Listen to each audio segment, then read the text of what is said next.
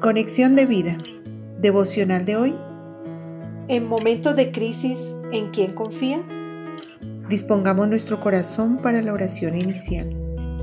Amado Dios, hoy quiero pedirte perdón por no confiar completamente en ti, por dejar de mirarte y colocar mis ojos en otras personas o cosas, tratando de resolver mis problemas. Quiero llevar delante de ti todas mis situaciones, grandes y pequeñas, para entender que siempre estás dispuesto a ayudarme.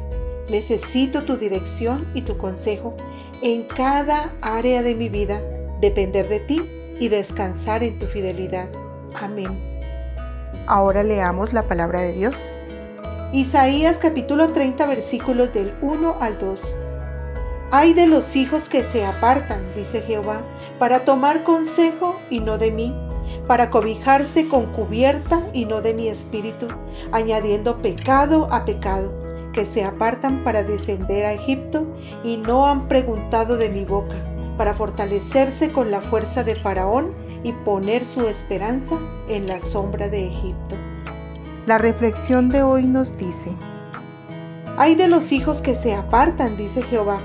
Esta es una queja de Dios donde manifiesta una profunda tristeza por sus hijos que se han alejado de él y han entrado en rebeldía al no tomar en cuenta su consejo en los momentos de crisis.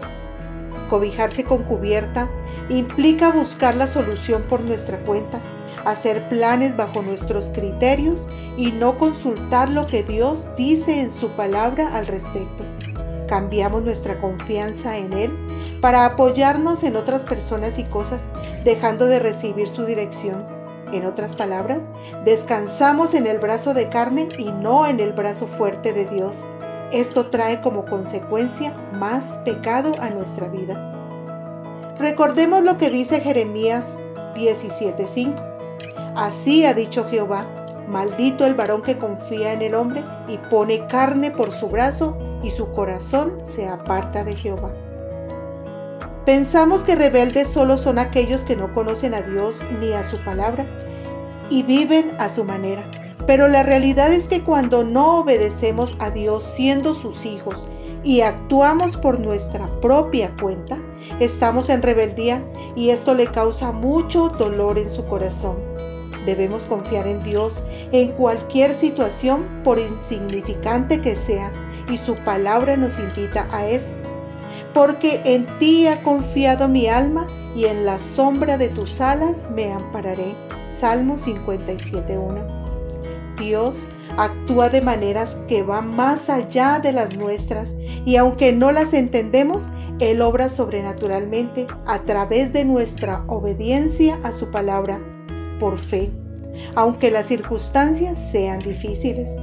El Señor es muy claro cuando nos advierte que confiar en otros dioses o en otras personas nos llevará al sufrimiento y la confusión, como a su pueblo Israel, que quiso esconderse bajo la sombra de Egipto cuando estaba amenazado por Asiria, y esto trajo graves consecuencias a la nación.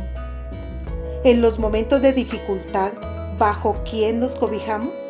Escucharemos hoy un ay de nuestro Padre. ¿Nos resistimos a su dominio y total autoridad en nuestras vidas o decidimos refugiarnos bajo la cubierta de su Espíritu, confiar en su fidelidad y dejar que Él nos ayude?